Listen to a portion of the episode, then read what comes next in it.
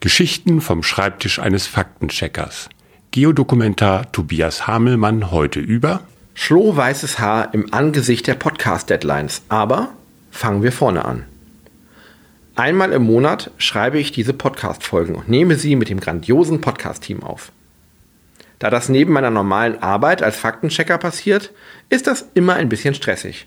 Ich mache das natürlich gern, aber ach, die Deadline kommt so plötzlich, die Themen wollen nicht so recht, es schreibt sich nicht so flüssig, graue Haare könnte man bekommen. Und schon sind wir beim Thema. Woher kommt eigentlich der Spruch, dass einem von Stress graue Haare wachsen? Oder die Haare gar schlagartig schlohweiß werden? Also erstmal, graue Haare kommen nicht über Nacht. Haare können zwar Farbe verlieren, beim Blondieren zum Beispiel, aber nicht einfach so vor Schreck oder Stress. Was sie aber wohl können, dank Stress grau nachwachsen. Ein amerikanisches Forscherteam hat sich den Mechanismus des Ergrauens genauer angeschaut und festgestellt, Stress hat eine Wirkung auch auf die Haarfarbe. Das funktioniert so. Unten am Haar sitzen Pigmentzellen, die mit Pigmenten, Melaninen, die Haare färben. Diese Melanine werden im Alter weniger, deswegen werden die Haare langsam grau. Stress hat nun folgende Wirkung. An den Haaren sitzen Stammzellen.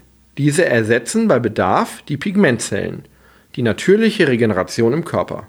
Stress hat nun folgende Wirkung. An den Haaren sitzen Stammzellen. Diese ersetzen bei Bedarf die Pigmentzellen, die natürliche Regeneration im Körper. Bei Stress werden Stoffe ausgeschüttet, die dafür sorgen, dass sich plötzlich alle Stammzellen auf einmal in Pigmentzellen umwandeln.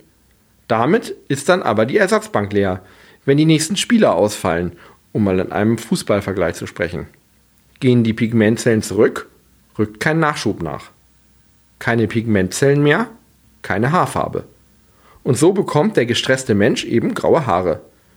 Da bringt auch kein Haareraufen mehr etwas. Nur noch färben oder abrasieren.